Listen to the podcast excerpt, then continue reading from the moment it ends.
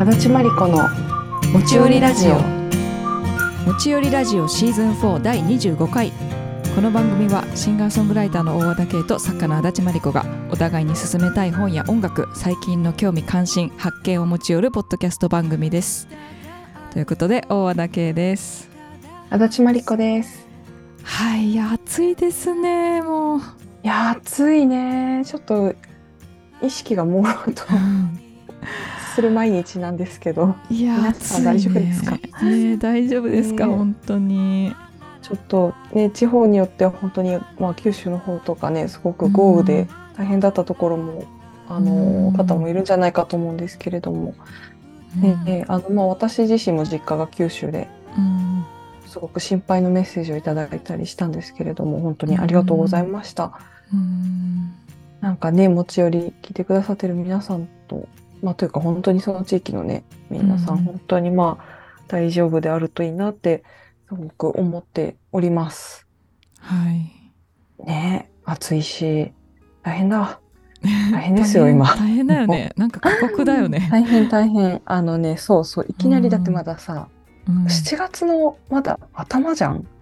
ね私もうなんかあえまだ7月こんな行ってないんだと思って、え ねえ。いやなんかおちょうど昨日かな？あのうん。いきなりめちゃめちゃ暑い日でそうそう。渋谷のど真ん中にいたんだけどもう結構死を感じる暑さっていうか、これここにずっといたらもう倒れるなっていう攻撃的な暑さで、うんうん。うん。熱中症どころじゃない感じだよねきっとね。ねえ。いやちょっとこれは皆さんもえ。ぜひね、お気をつけて、本当に無理せず外出うん、控えた方がいいって思っちゃうレベルだねこれは、これは許されるよね、うん。ちょっと今日体調がっていう一言で。うん。ちょっとねなるべく皆さん 自分ファーストで、自分ファーストで。でご自愛していきましょしていきましょう、はい無理せずに。うねまあそんなうん中ね、あのこの間の日曜日もすごい暑かったんですけどあの結構急に決まったんですが渋谷の東急プラザであの無料ミニライブイベントをやってきまして、うんうん、えまりこちゃんも来てくれてありがとうございました。ああどうもこちらこそありがとうございました。はい、あの持ち寄りのリスナーさんも見に来てくださってあのしかもお声掛けもしくださってすごい嬉しくお話できて嬉しかったんですけどあのその後レターも送ってくださったので、ちょっとぜひ読ませていただきたいと思います。いや本当ありがとうございます。ねえありがとうございます。えーラジオネーム山菜おこわさん。けいさんまりこさんこんにちは。こんにちは。マリコさん腰の具合はその後いかがでしょうか？先日7月9日東急プラザ渋谷で行われた K さんの無料ミニライブに持ち寄りリスナー仲間でもある妹と一緒に伺いました初めての K さんのライブ無料であることが申し訳ないほど楽しませていただきました。ありがとうございます。新曲甘い予感 K さんと宮川さんのお二人だけが演奏しているとは思えないほどのグルーヴ感でめちゃくちゃかっこよかったです。私自身ライブを見るのがかなり久しぶりでギターを弾き歌う K さんがまるで弁天様に見えましたよ。そしてライブ終盤で K さんが客席後ろの方に笑顔で手を振り何の気なしに振り向くとそこにはマリコさんが。素晴らしい笑顔を交わし合うお二人の様子にリアル持ち寄りラジオと胸が熱くなりました。日々の仕事家事や育児そしてこの夏の暑さにやさぐれ気味の我々姉妹でしたがライブ後は明日からまた生きよういやよく生きようと言い合う帰り道となりました。素晴らしい時間をありがとうございます。暑さ厳しいよりお二人ともお体には気をつけてお過ごしくださいね。ということでありがとうございますわあありがとうございます。ねえ嬉しかったですねえなんか光のメールが届いた。いや 本当に光の光の。メールですねありがとうございます。本当に本当にねねしかもあの可愛い亀の子スポンジをあのいただきましありがとうございます。私までいただいて。ねえありがとうごか可愛いざいます亀の子たわしねおしゃれなんだよね。あのね。スポンジっていうのかな？うん。あのすごくおしゃれなデザインでね私ももったいなくて飾ってる。可愛い使うのがもったいない可愛さで。しかもなんかね生活の話をしてたからさなんか うんうん。こう、ね、選んでくれたのかな、ねみたいなね。選んでくれたんじゃないかなって話してて、うんうんねいやーありがとうございます。ありがとうございますそうこの日はですね あのちょっとあのちょっと恥ずかしいからあれなんですけど、うん。あのけいちゃんがこう笑顔で手を振り何の気なしに振り向くとマリコさんがっていうなんかめちゃめちゃこうなんていうか美しいこうして読むと本当に美しいんですけど。こんな美しく描写していただいて。ちょっと照れちゃった。あ実はあのこの時なんだっけけいちゃんが MC でなんか、うん。いやもう本当たまたま通りがかったまたま通りがかった人もみたいな感じでうん言ったんだよね。でうんそれで私、あの本当に後から来て後ろの方、うん端っこにいたから、あたかも通りがかった人テンションでめっちゃ手振ったんだよね。あそういうことだったのね。うん。あそうそうそう。それでけいちゃんが受けてると思って私も喜んでたんだけど、うん。ちょっと恥ずかしい。ちょっと照れちゃった。私も来たよ っていう感じかと思って描写を。私はなんか通りすがりだよみたいなそういう通りすがり。りアピールだったのかななんか来たよっていう感じかと思ってあいらっしゃいみたいな感じだったいやそうその前からねだいぶいたんだよ。そうかごめんごめんちょうどねあの、うん来た時にちょうど甘い予感で、うんうんお間に合った間に合ったと思ってたんだよね。ああよかったよかったそうそうそうそう実はそんな そんなでもね通りがかった人たちもね拍手したりしてた。ああ嬉しかった。そう結構ねなんかもう1週間うんうんうん。切ったぐらいで告知したからな。なんかうん。えお客さん来るのかなと思ったけど 蓋を開けてみたらすごいたくさん来てくれてそうそうそ立ち見うなんかになっててねもう満席だったよね。ねえありがたかった。でなんか本当に通りがかった人たちも何何みたいな感じで結構引き返してきて聞いてたりとかしたし、へえ。なんかそう面白かったそれが。うん、いやーありがたいですね。ねいやいや本当に暑い中来てくださってありがとうございました。本当にありがとうございましたね。生きよう、生きよよくよく生きよう、よく生きよう。ね。うねえありがとうございます。素晴らしいです。ね。ねえねえぜひまたライブ遊びに来てください。ぜひぜひぜひぜひ。そうそうね、あのいつもライブに来てくださる方とかも結構何人もお見かけして、うんうん。ね嬉しかったです私も。ねやっぱライブで元気にあのお顔を見れるとうん。安心しますね、そうねそうね。いやどうですか？腰の調子は。腰の具合はですね 実はあのなんていうのこうあのあんまり変わらない実は。あそうなのね。うんなんかね良くなったかと思いきやまた、ああみたいになる。あーそっか。っていう感じなんです。あこれもねちょっとねぜひ読みたいなと思ったお便り、うんうん。お便りっていうのかなあれ。あれですか？なんか裏お便りがいただいてまして。はい。なんかねこう前回の持ち寄りで私がこうコルセットを巻いたりとかうんうん。いう話をしてたと思うんですけど、なんかねこうそれにそれを聞いてくださった方から 某某リスナーの方から某リスナーの方からおね便りをケイちゃんに。私にうちのそうそうそう。ケうちの母という持ち寄りリちゃんママスナーという持ち寄りリスナー。トップ トップリスナーかもしれない。からねちょっとそれでもみんな腰を痛めてる人にとってうん。有益な情報なのでちょっと 勝手にシェアさせていただきますね。お願いします。じゃあ行きます。えっと、はい。マリコちゃんの腰痛だけど日々の運動やストレッチ不調や不調を感じた時に行く信頼できる整体これが大事だよ整形外科じゃ急性期に痛み止めくらいでコルメンテナンスはできないから。コルセットも腰のための筋肉弱くするから急性期くらいしか使わない方がいいよ。だそうです。ありがとうございます。から勝マリ手にコちゃんへと。紹介しちゃったけど大丈夫かな？いやいいと思います、そうでもさ確かにと思ったの、うなんかさ私今回多分急性期っていうタイプで行ったんだと思うんだよね。そのうんももうさいきなり歯が痛くなっちゃったからもういうんうん。そうするしかないみたいな、うんうんうん。でもさ腰って私も今回やって分かったんだけど本当なんか、マジで日々のことがしたんだな。痛い今更なんだけど 痛いほど今分かってまして。そうね、うん。なんか日頃からそのリスクをさドカーンとくるのを減らしておくのが大事なんだなって思った、積み、そうだなんていうの？ね、うん積もり積もって爆発するじゃん、多分腰。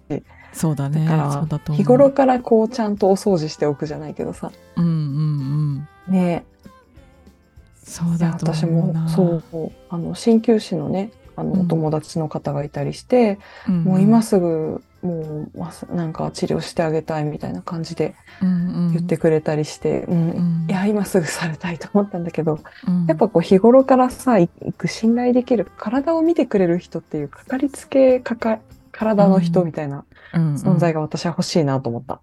そうだね。やっぱメンテナンスをこう、定期的なねメンテナンスをそうそうそうそう。無理なくいけるね。うん。本当に1ヶ月ペースとかで行っても、うん。お金も続いて、時間も大丈夫みたいなね、うん。うん。うん。うん。ううん。ん、感じで、ね。ね、私はすごくすごく大好きな、あのー鍼灸師の方も湘南の方にいらっしゃるんだけど、うん結構ね、その方は私なんかメンタル含めて本当に信頼して預けられるなって思うんだけど、うんうん。なんかこう、ね、うんいくつも、なんていうかね、そういう場所がさ、そういう存在がいくつもあってもいいなと思って。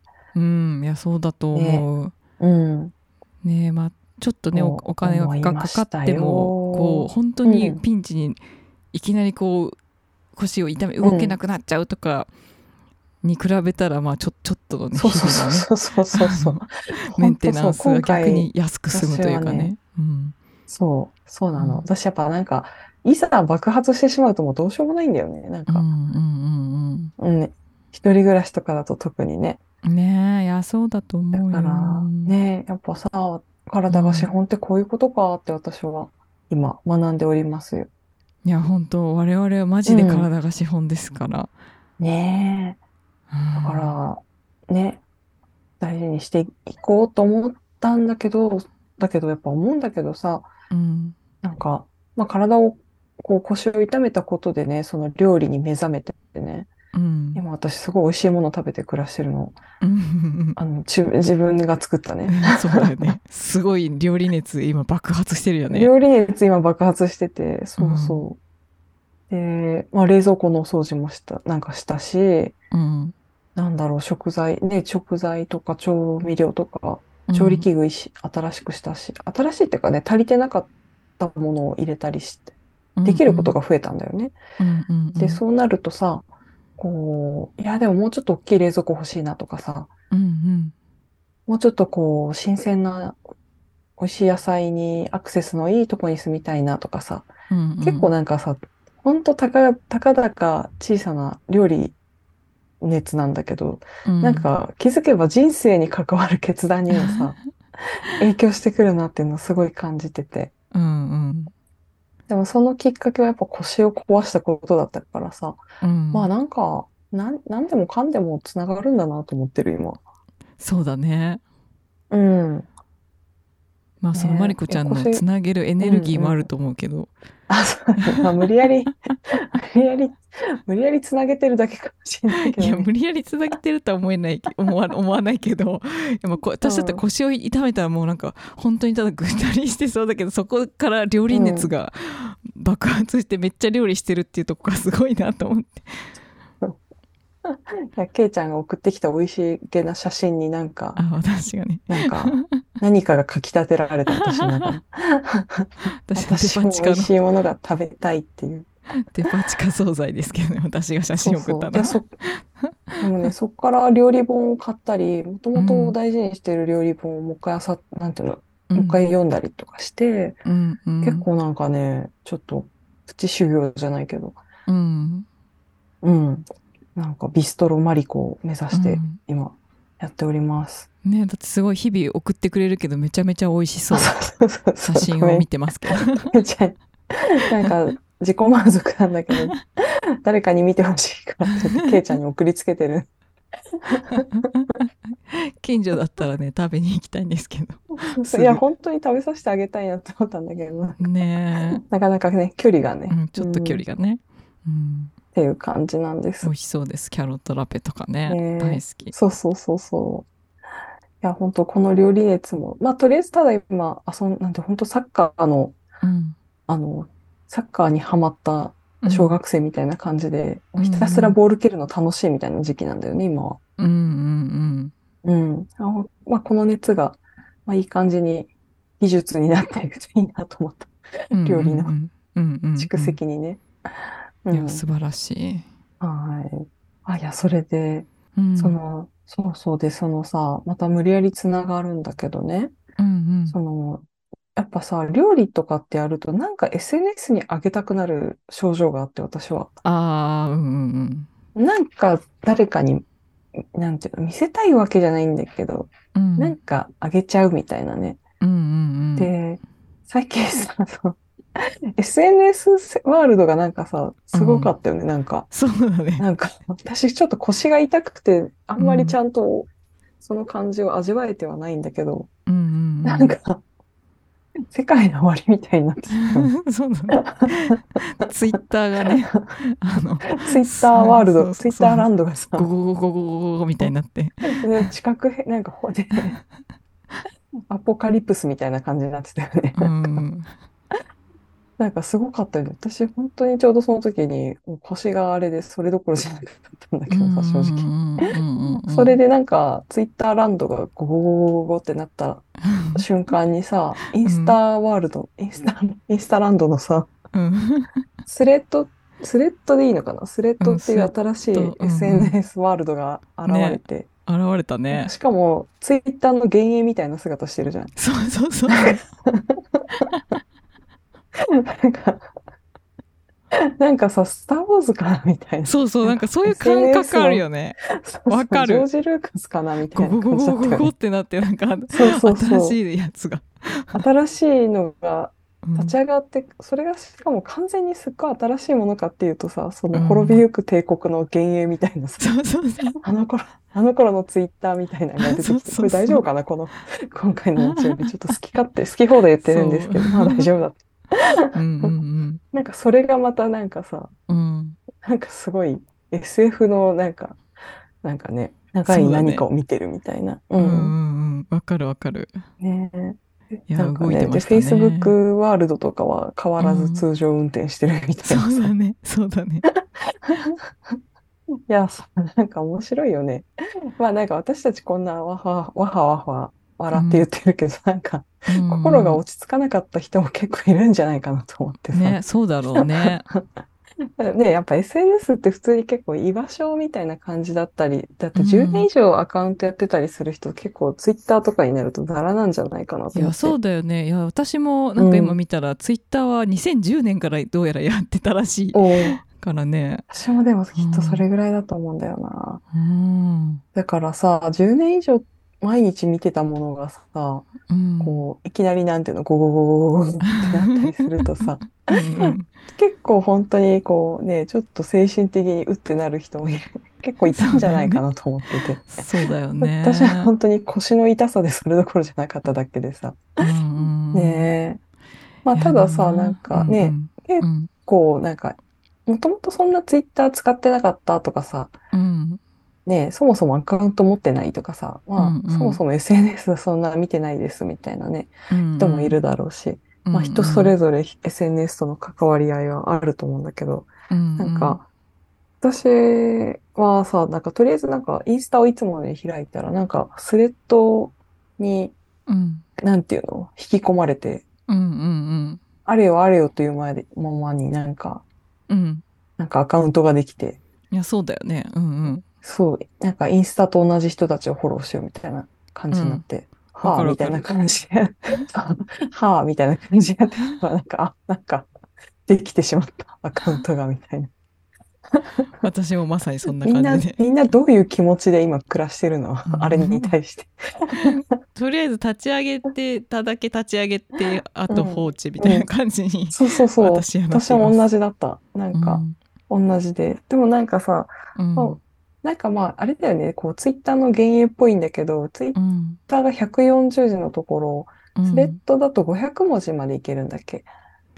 だったっけね。うん。そうそう。だからうんうん、割とね、なんか、な、ちょっとだけ長い文を書くにはなんかうん。いいかなと思って、そうだね。なんか私は結構数日間放置してたんだけど、うんなんかある時、いいつもこうインスタで、なんていうのかな、インスタのさ、うん投稿にするまでもないけどなんか書きたいみたいな気持ちの時にね、うんうん私はまあ、なんかインスタに投稿してたんだけど、そういうのを全部このスレッドでやればうんうん。いいんじゃないかと思って、うんうんうん。なんか、なんだろう、誰かの投稿を見るっていうよりは自分の書きたいことを書く場所として、うん。うんスレッドを使ってみようと思って、うんうん。私の最近の料理日記とかをうんそっちで書き始めたんだよね。うんうんうんだからこう自分でそのタイムラインを追ったりはしないんだけど、うんうん。なんだろう、書く場所として、うんうん。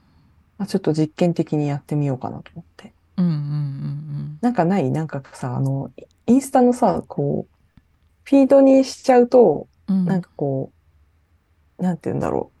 あ後から見返した時にさ、なんかすごいこう、自分の作品とかさ、告知とかとさ、うん日常の話とかが混ざるとなんかわけわかんなくなるじゃん。いやわかるわかだるからなんかやっぱね、ショートにな、なんていうの、ストーリーズに投げてさ、満足していたものをさ、うんけどもうちょい書きたいんだよな、みたいな。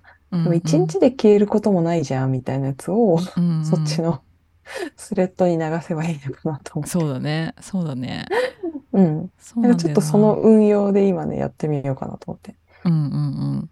うんやっぱインスタはねちょっとポートフォリオみたいな感じだからねそうそうそうそう。そうなの、そうなの。うんなんかそこにさ、腰を痛めたことからの気づきみたいな話とかって、なんか、ちょっと違うじゃん。うそうだねん。うん。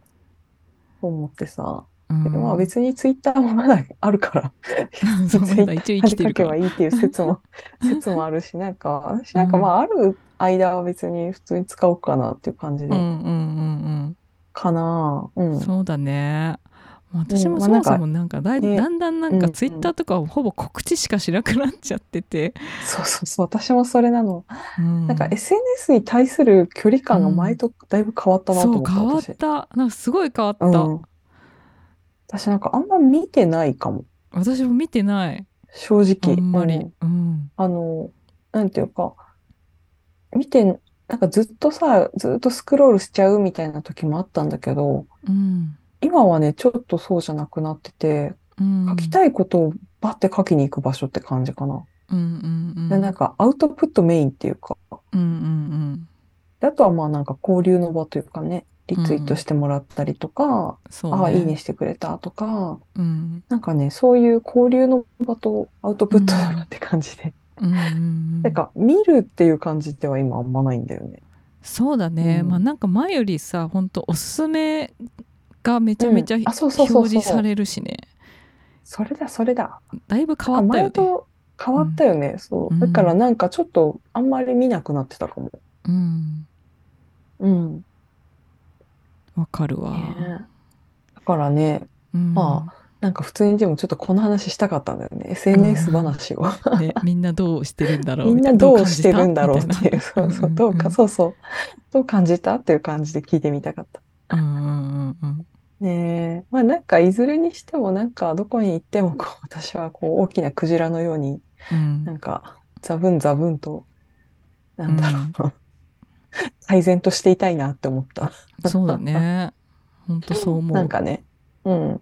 まあザブンザブンとね、うん私はここにいますみたいな感じで。うんうんうんうんまあ程よい感じで、そうそう。まあね、それぞれにね、うん思い入れがあるだろうし。うんうんうんうんうん。いやそういえばあの前前、うんうん。前回かあれ？前々回？前回？前回です。前回ですね、ちょっと時間の感覚うん。が前回です。前回まりこちゃんがあのおすすめして、持ち寄りしてくれた漫画私読みましたよ。わあ、ありがとう。いやー、嬉しい。その名も、スキップとローファーという、はい、アフタヌーンコミックスからうん。出ている、高松美咲先生のうん。漫画なんですけれども、うんうん そう、前回予告だけしたんだよね。これ、私今読んでて、うん、ケイちゃん読んでっていう。そうそう、ん。読んだらじゃあ語ろう語り合おうっつって。そうそうそうそうそう。読みました。いやー、これでもね、そのね、し持ち寄りの週でね、確か何か賞を受賞されてて、あそうなんだ。うん、そう、本当にタイムリーだった、なんか。へえうん。じゃあまさに最近見出したあの読み出した、ね、方も他にもいるかもしれないね。ねそうそうそうそうそう。うんうん。なんかまあ、ちょうど今ねアニメにもなってたりもするしうんうん。そうあアニメはね今ねちょうどね最終回が6月に一応全部終わったのかな、でも漫画自体は多分まだねうんうん。ガンガンやってると思うので、うんうんうん。あ講談社漫画賞総合部門受賞だって。おめでとうございます。おめでとうございます。えいやでも本当素晴らしい漫画だよね。いや素晴らしい漫画ですね。あのまあ軽くあの、うん。紹介するとあの公式を読みますと、イントロダクション。地方の小さな中学校から東京の高偏差値高校に首席入学した岩倉光美。完璧な障害設計を胸に一人上京してきた田舎の振動は勉強はできるけれど距離感が独特でちょっとずれてるだから失敗することもあるけれどその天然ぷりにクラスメートたちは柔らかに感化されて十人十色の個性はいつしか重なっていく。知り合ってだんだん分かって気づけば互いに通じ合う。誰もが経験する心のモヤモヤチリチリした気持ち。分かり合えるきっかけをくれるのはかけがえのない友達。時々不協和音すれすれ。だけどいつの間にかハッピーなスクールライフコメディという内容ですね。見事にまとまった文章。ね見事にまとまったよねこのイントロダクション。なんかねあのものすごい繊細なことがうん行われている漫画で、ねすごいよね。よくあのストーリーをこんな風にまとめたなっていううんあらすじなんだけど。うんうんうんあのね私ももともとあんまりこう高校のうんハイスクスクールライフコメディとかそんなに私読まないタイプだったんですけど、まあ、先週もちょっっと話したんですけど、あの、スキマラジオ、スキマからできたラジオをやっている高弘さんと、とあの、鍼灸師の山田智美さんの二人におすすめされて、うん、ものすごい勢いでおすすめされて、それで。一気に8巻まで読んだんだけど、うんうんいや、なんか、なんかね、本当にすごくって、あの、私、あうん。の、韓国ドラマのね、うん私の解放日誌がすごい好きなんですけど、うんうんうん。なんかそれを読んだ時の、それを見た時に、こんな素晴らしいドラマが韓国にあるのかって思った時の感じが、うんうん。うんあ、日本にはこんな漫画、すごい漫画があるうんうんうんうん。思ったんだよね。うんうんうん。まあなんかね、そうだね。本当にそのみつ、そう、群像劇なんですよ。うんうん。なんかね、みつみちゃんとね、そのみつみちゃんが上京初日で、あの、ちょうど入学式の日にいろいろトラブルが発生するんだけど、そこで出会う島くんっていうね、うん。あの、シュッとしたイケメンがね、うんうん。いるんですけど、うんうん。あの、その島くんと、こう、みつみちゃんの、うん。なんていうんだろうね、まあ今までおお互いにいなかったような人っていう感じなんだよね。うんうんみつみちゃんはその、まあ、過疎地っていうのがそのね、あの、能登の方かな。石川県の、うんあの、熊本の方なのかな。あの辺り出身で、もう本当にクラスメートもなんか10人とかそんな、それぐらいのうんうん世界から一気に東京に出てきて、で、島くんはもともとこう、子役をやっていたような過去がある。うんうん。もう本当に都会の男の子っていう感じ。うんうんなんだけど、うん。おたなんていうか、まずその、今までの世界に全然いなかったようなタイプの人なんだよね。うんで、その人たちが出会って、うん。こう、またクラスメートでさ、うん。なんだろう、みんなと仲良くなっていって、で、みんなみんななんかこう、それまで、例えば中学生までだったら、例えばうん。陰キャグループ、陽キャグループみたいな感じとかさ、うんうん。で絶対交わらなかった人たちが、うんうん。なんかこう、クラスが一緒ってことで仲良くなってってっていううん感じなんだけどね、まあその高校1年生とは思えない心理描写がすごくてさ、うんねえ。うん。なんかね、こんなにみんな考えて生きてるんだって思った。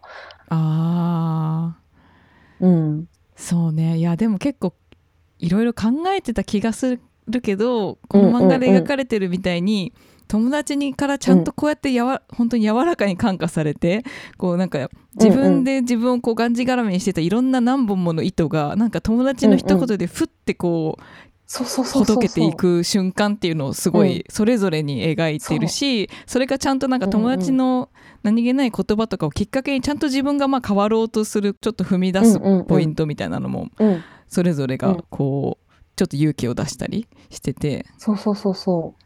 それがすごいよね。そう、うんまさにそんな感じ。うんうんうんすごく素敵うんうん。そうそうそう。いや、ややっぱりケイちゃんに読んでもらってよかった。いやすそうごいやっぱなんかとっても素敵だと思うこの漫画がすごいのはやっぱそこだよね。その本当に解放の要素があるっていうのとさ、うんあと、受け止めてやっぱ勇気を出して変わろうとするみたいな瞬間がすごいえら描かれてるんだよね。うんすごく描かれてるそう。で、なんか、なんかそれがなんかさ、こう、私たちがよくうん出すさ、あうんの、うんあの、フィル・スタッツの映画ね。うんうんなんかスタッツみたいなさ、なんか結構不気味になる瞬間があるというかさ、そうだねそうだね うんうんうん。なんかね、そこですごく惹かれ合う、あの、この漫画にものすごく私は惹かれるものがあって。うんうんうんうん。ねそうみんななんかそれぞれがねやっぱこう高校で入りたてでこうクラスメート誰もまだこうお互いがどんなか分かんない状態で、こうやっぱ最初あなんかすごいこの子ツンツンしてるなとか、なんか派手,、うんうんうん派手そうだな陽キャっぽいなとか陰キャっぽいなとか、うんうんうんそういうのからうんこうふとした瞬間にこうむき身になれたことによって仲良くなれる、あの感じみたいなねそうそう。ね、ね、そうそう、あの感じ。あの感じちょっとケイちゃんがだいぶ足立まりこ用語に汚染されてる。汚染されてるというか、まあ、使っあの時のあの感じ積極、的に使っていってるっていう。普段使いしてる。ありがとう、ありがとう。いや、そうそうそうそう。なんかそれがすごい全部リアルだしさ、なんか身に覚えのあることがたくさんあったりとか、誰でもやっぱさ、こう、なんだろう、すごい可愛い子とかがいると、それだけで、うん、あ、ちょっとなんか、うん、ちょっとこう、引け目を、うん。自分とは違うみたいな風に扱うんだけど、でもやっ、ぱ、その子の中にもさ、すごく内面があってさ、うんうんそれがまためちゃ、ゃくちゃ丁寧に描かれてて、ね、すごい丁寧だよね。丁寧丁寧で、どんな人も丁寧でさ、で、結構、コンプレックスがある女の子とかもいたりしてさ、うん。こうそんなの、そんな子がさ、少しぐらい意地悪したっていいって思う気持ちもわかるとかね。うんなんかそういう、なんか生々しい心理描写もあるんだけど、だけどなんかこうそこでなんか終わらないっていうかね、うんうん最終的にやっぱすごくなんだろう、お互い、なんだろうね、まあいい方に向かっていくっていうかね、認め合ったりとか、自分自身ももともとそんなコンプレックスがなかったらこうだったよね。みたいな方向にちゃんとも戻っていくっていうかさ、うん。うん、それが一冊一冊描かれててさ、うんねえ本当に丁寧に描かれてんだよね。ええね、すごい、これは、うん。やっぱなんか、この感じは本当に凄まじくてね、なんか、うん。うん、私なんか同じ感覚を得たのが、あの、浜口監督の、あの、あそうそう、浜口竜介監督のね、あの、ハッピーアワーっていう2015年のうんうん。6時間ぐらいある映画なんですけど、あそれを見た時にの感動にすごい似てて、ななんかね、ハッピーアワーもやっぱり群像劇なんだけど、うんうん。あの、一人一人がね、言うことがどれもね、ものすごくセリフが、どれも本当にそうだなって思うの。うんうん。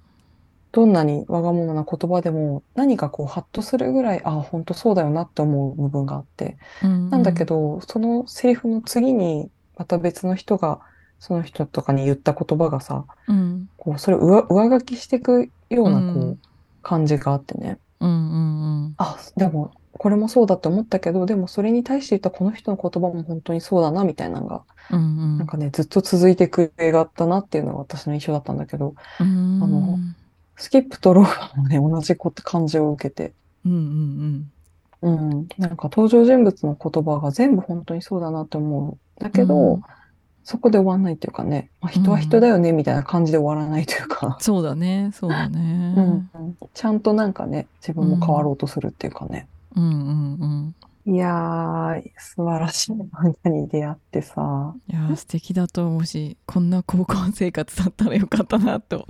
い。いな眩しい素敵だなと思うね。眩しい。基本眩しい。で、眩しいし、うんでもその眩しさに対してさ、そのちょっとついていけなささを感じる人ですらなんかこの漫画にはなんかうんうん描かれるなって感じがある。そうだねうん。そこもすごい気にして書いてるんだろうなって感じそうそうそう。ケアがすごい、本当に。ケアがすごいよねだってなんかどっかに作者のね言葉でさ、そのみつみちゃんが出身の,、うんうん。あの田舎が、うんなんかうん。あのまあだリアルに設定してるけどか一応架空の場所。になっててうんうん。でそこもなんかうん。ものすごい田舎すぎないなんかこう絶妙なバランスで書くようにしてるみたいなこととか書いてあってさ、うんうんうんやっぱそのなんかこう都会がダメで田舎が良いみたいなそのまた逆みたいに簡単になんかそういう風に描きたくもないし、どその、なんだろうなどっちの出身の人にとってもあのというか、そういう田舎はいわゆる田舎出身の人じゃなくてもどこか懐かしい場所っていう風に感じられるように書きたいみたいなうんうんうんうん。ことどっかに書いてあ書いっててたね。うんうんうん。なるほどなと思って。なんかね、そういうのが本当に随所随所にさ、現れててさ。うんねえ。いや丁寧に作られてると思った。そうそうそう、丁寧に作られてる、本当に。うんなんかその感じをぜひ読んでほしいし、ケイちゃんがどう言うかなと思ってすごい聞いてみたかったから、私はとっても今嬉しい気持ち。うん。いやとても素敵な漫画だわ。ねいや、これはなんか本当映画とかで見たいなと思った。うん実写になって同じくものすごい丁寧な脚本とかで仕上がったらすごい見てみたいなって。そうだね確かうに、ん。なんかね、それこそちょっとネットフリックスオリジナルとかで見てみたい。そうだ。ね。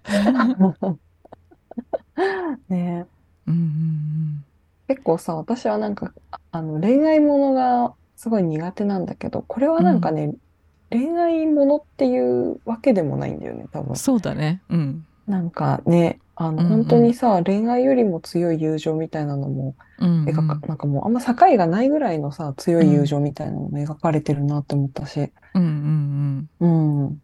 なんていうかね、うん。うん。なんかその感じがすごいいいなと思った。みんなすごい冷静。そうだね。みんな冷静だよね。うん。冷静。う。うんんあの、キャラクターたちが。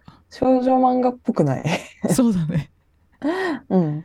まあ、アフタヌーン、アフタヌーンっていうのもあると思うんだけど、なんか、やっぱそこは本当ヒューマン、ヒューマンドラマなんだけど、やっぱでもスクールライフコメディうんうんだね。うん。よかったら読んでみてほしいですね。ぜひぜひです。これはおすすめ本当に。うん。ぜひぜひです。漫画スキップとローファーです。えー、マリコちゃんはこの夏はイベントとかお知らせはあるんですか？はい。実はですね、ございます。はいえっと、さっきもちょっと出てきた、あの、私の解放日誌関連なんですが、うん。えー7月21日金曜日18時半から私たちの解放日誌、えー重版記念トークイベント、谷中解放クラブ、心の中に愛しかないわということで、あのー私も参加しているジンですね。私たちの解放日誌という、あの本当にジンを、ファンのジンを作ったんですけれども、それだから中版、重版になりまして、その記念トークイベント、谷中解放クラブ、心の中に愛しかないわということで、えー7月21日金曜日6時半から谷中のですね、あの、すごい素敵なチュロスとチョコレートのお店、うんパセレさんで行われます。で、あの、ご予約が必要になりますので、またあの SNS、私の SNS とかにも情報載せておくので、ぜひご覧ください。でこの日はですね、かなり解放日誌というドラマ自体に寄せた内容になる予定なので、ぜひぜひドラマが好きな方におすすめです。うん楽しそあの本屋 B&B さんでもやあの一回ねやったんですけどその時ものすごい大盛況だったんですけどう。その時はね結構ドラマのはから離れたりして解放とは何かみたいな話もちょっとあったりしたんですけど今回はねより一層うん解放日誌というドラマに あのフォーカスしたものになるのでうんぜひぜひお越しください。ぜひぜひありがとうございます。けいちゃんはどうですか？はい私はあの夏だって感じでライブを実はいっぱいやります。はーい、やった。はい、うん。えー前回からお知らせしてますが7月20日は、えーショーモアというあの素敵なユニットのボーカルの根津まなみちゃんと私のツーマンライブが三軒茶屋グレープフルーツムーンであります、えー大和田家は久しぶりにバンド編成で臨みますのでぜひぜひぜひ甘い予感をリリースしてから初バンド編成なんでちょっとバンドでぶち上がりたいと思っておりますので一緒に夏の夜を三茶で過ごしに来てください行きましょう。ねずさんの歌本当に素晴らしいんで私すごい好きなんですよねずちゃんの歌が本当に素晴らしいシンガーなので、あのぜひぜひ酔いしれに来てくださいあのねずちゃんとぜはひぜひ。あの年も近くてなんかおお互いこの間ライブにあのする前にちょっといろいろ話そうって言ってランチしてきたんですけどなんかいやじうんうん。人生動く時動くねみたいな なんかそんなこう30 聞きたい。代ミッドサーティー的なトークをしてきましたのでなんかそういうといやーそのころも話をしたいな。ね、そうなんか女同士うん。のね連帯というかね、なんかそんな部分うん。も歌ににじむんじゃないかななんてこの日は思っておりますので、ぜひぜひ皆さん来てください、えーそしてですね7月28日金曜日に、えー大阪のカフェ中千代で、えー弾き語りソロライブやります、えーはい。この日また大阪でやるの久しぶりですね。2ヶ月ぶりぐらいなのでうんよかったら皆さうんぜひいらしてほしいしその翌日7月29日はですねあの持ち売りラジオ準レギュラーぐらいのまだあのリアルには出てきてないが名前は品質の画家の大岡弘明さんがですね今あの 大阪で展示をやられてましてのじさんというお店で展示をやってましてちょっとそあのそちらともコラボレーションしあのを7月29おー。日土曜日にちょっとできたらということでちょっと今話をあの計画中ですのでぜひぜひちょっとあの SNS などであの決まり次第アップしますので7月28と29とぜひ大阪の関西の皆さんチェックしてください、えーそしてあの8月4日金曜日はですねあの4月に私が喉を痛めて延期してしまった自由が丘ハイフンでの弾き語りソロライブをやっとあの振り替え公演を行います、えー夏真っ盛りですけどあの涼しい心地よい夏の夜を一緒に過ごせたらなと思いますので、うんうん。ぜひ歌を聴きにふらりといらしてください。そんな感じになっております。はーい。いやー夏暑いけど、でもやっぱ夏は美しいね。いや美しいそれにあの夏生まれじゃないですか、マリコちゃんもうすぐ誕生日ですねあはい。来週誕生日です。あの、弱りに弱ってますけど。弱りに弱ってますけれども、あうんの、来週誕生日、爆誕の日がね、です出まねすので、はい。マリコちゃんへのメッぜセージひ、などもぜひ なんだろう。お待ちしておりますまあでもなんかこの年になるとなんかみんなありがとうみたいな 気持ちの方が強くなってきますが。いや本当だよね もぜひ、いいやいやメッセージをでもあなたがこの世にいてくれてありがとうですよ本当 やありがとうございます。そんなね、7月18日というあのネルソン・マンデラあの元大統領と私は同じ同じ日に生まれておりまして、おはい、ー。あとあの、まあ、話題の日のさんとも同じ。あそうなんですね。日に。7月18日 3, 3, 3グループなんですけど、あそう、はい。ね、まあ本当にありがとうございます。いい夏にしましょう、ね、そう、無理せず皆さん、はい。まあ夏はねイベントもねイベントも楽しいじゃないですか。暑い楽しいとこだけ、うん。美味しいとこを大事にしていきましょう。ねなんか夏のこれなんかやりたいこととか行きたいところとかもね。ぜひぜひ持ち寄りラジオにお聞かせください、寄せてください。はい。なんかメッセージテーマとか最近やってなかったですね。あ、そうだね。最近やってなかったね。ね。じゃあやる？やろう。じゃあ夏？この夏。みんなのこの夏。みんなのこの夏、そうしましょ2023う。夏。やりましょう。何でもいいです。決意とか、うん。やりたいこととか、うん。まあ感じてることとか、何でもいいんですけど、はい、夏をテーマに、はい、ぜひぜひ。送ってください。けいちゃんは何かある夏？